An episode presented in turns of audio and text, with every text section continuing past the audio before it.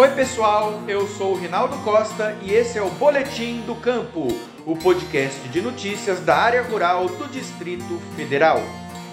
Na conversa com o extensionista de hoje, vamos conversar sobre a vacinação contra a febre aftosa, uma doença que afeta bovinos, bubalinos, suínos e outros animais e que pode trazer grandes prejuízos não só ao produtor em particular, como para a economia agrícola em geral.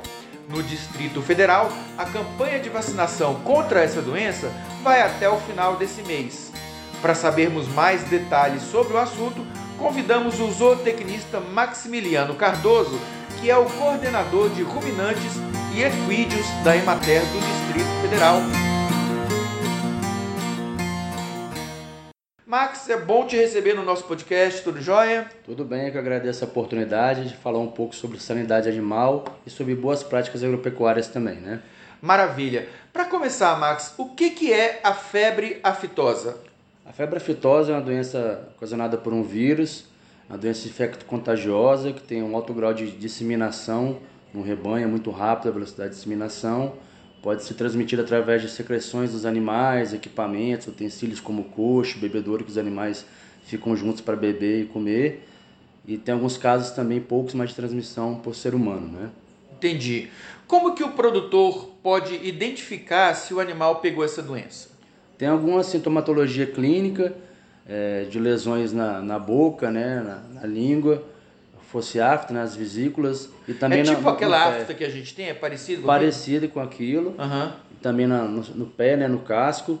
E também relacionado à parte produtiva, Sim. queda de desempenho de produção de carne, de leite, o animal diminui o consumo de ração, de água, de pasto, o animal fica mais apático, um emagrecimento às vezes sem motivo aparente, né? O produtor sempre tem que ficar antenado e ligado para qualquer caso de diferença de comportamento, seja de consumo de alimentos ou de, de, de algo clínico que ele está observando, chamar os veterinários, o serviço de veterinário da Emater, da Secretaria de Agricultura para acompanhar mais de perto.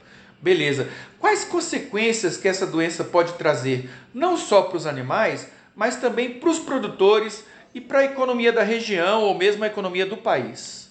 Ela é uma doença de notificação obrigatória, uma doença que tem uma correlação muito alta com exportação de produtos, então os países podem parar de exportar produto nosso por conta disso, é, o comércio entre estados também é afetado, então toda a cadeia produtiva ela é afetada e os prejuízos são que você não consegue vender a carne, vender o leite, enfim, dos animais que têm essa contaminação, né? Entendi.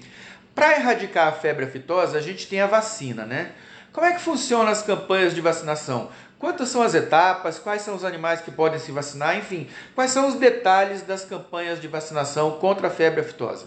É, varia o calendário de região para região. Aqui no Distrito Federal ela acontece em maio e em novembro. No mês de maio, que é a primeira etapa da campanha, a gente vacina os animais de todas as idades. E na segunda etapa, que é em novembro, agora que nós estamos vigentes, animais até 24 meses de idade. Por que, que os animais com menos de dois anos são vacinados agora e a primeira etapa, qual que é a diferença? A primeira etapa são todos, qual que é a diferença entre essas duas etapas? A segunda etapa, que são animais até 24 meses, dá, dá preferência, já que foram vacinados todos na primeira etapa, porque os animais novos são mais suscetíveis à doença e as causas de mortalidade acontecem mais em rebanhos de, com animais mais jovens. Né? Então você imunizou todo um rebanho, a gente brinca muito no campo que é de mamona caducando na primeira etapa e na uhum. segunda a gente faz os animais mais novos até 24 meses. Entendi.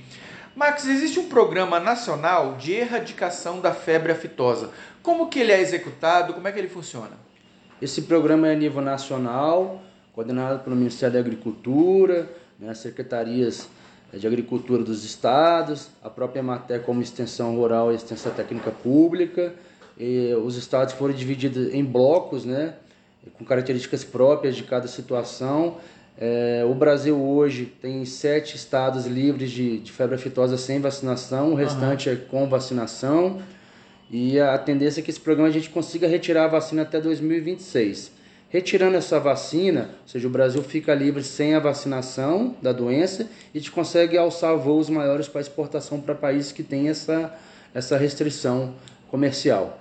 Quando você fala sem vacinação, significa que o vírus já foi erradicado nessas regiões? É, é ele tem um controle e uma segurança muito maior e você consegue sem vacinação fazer esse controle. Óbvio que o monitoramento continua, né, dos animais, qualquer sintoma clínico, qualquer caso que seja suspeito ou provável tem que ser levado adiante. Por isso que a sentinela do produtor e do órgão de defesa agropecuária é muito importante. Entendi. Max, a gente tem dados de vacinação no Distrito Federal e no país contra a febre aftosa? São, feitos, são feitas reuniões de tempo em tempo para avaliar as campanhas, né? depois de cada campanha se avalia os resultados.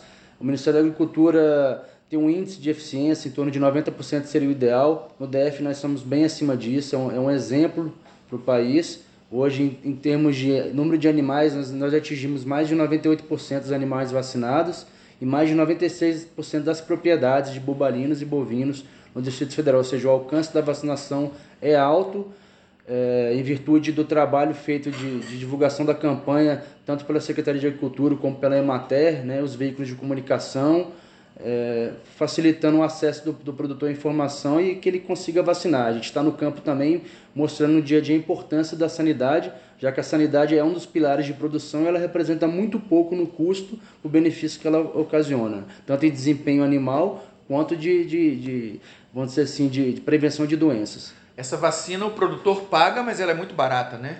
É, a vacina é relativamente bem barata a, a, vamos colocar uma média entre 1,20 a 1,80 a dose da uhum. vacina. A maioria das vacinas a gente aproveita a campanha de, de febre aftosa para fazer também. Então tem a vacina da raiva, tem a vacina da brucelose, que são vacinas importantes. As clostridioses também, algumas são obrigatórias, outras não. Então a gente aproveita o período de vacinação de febre aftosa para fazer outros trabalhos de, de prevenção né, de sanidade, boas práticas, né?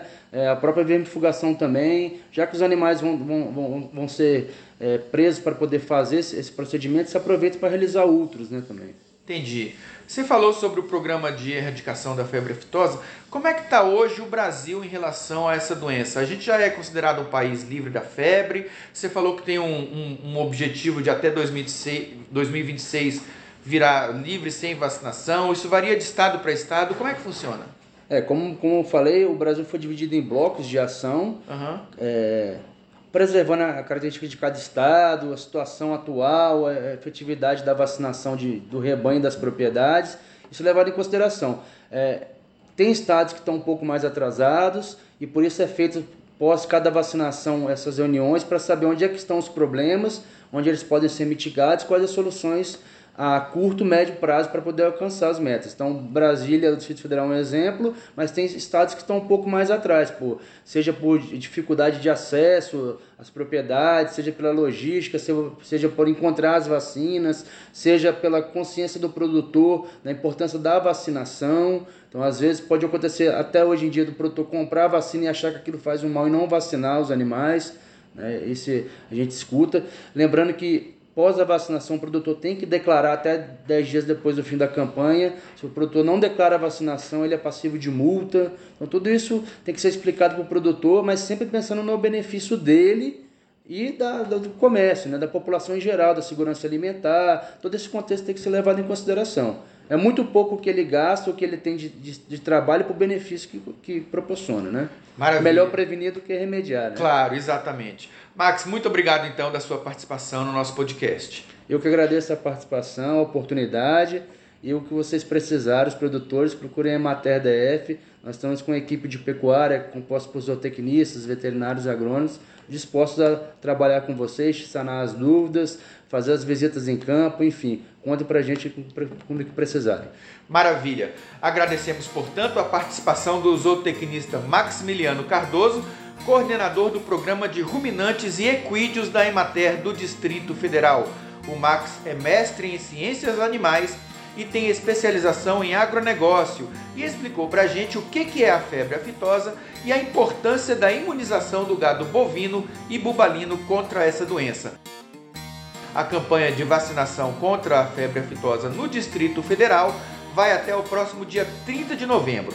Para mais informações, você pode procurar o escritório da Emater do Distrito Federal mais próximo de sua propriedade, onde, como o Max falou, nossos técnicos estão prontos para prestar todos os esclarecimentos sobre o assunto. A lista completa com nossos endereços e telefones está em emater.df.gov.br. Converse conosco também pelas nossas redes sociais, EmaterDF, tudo juntinho, no Instagram, Facebook, Twitter, YouTube e também no LinkedIn. O Boletim do Campo Conversa com o Extensionista é uma produção da Assessoria de Comunicação da Emater do Distrito Federal. A apresentação, Rinaldo Costa.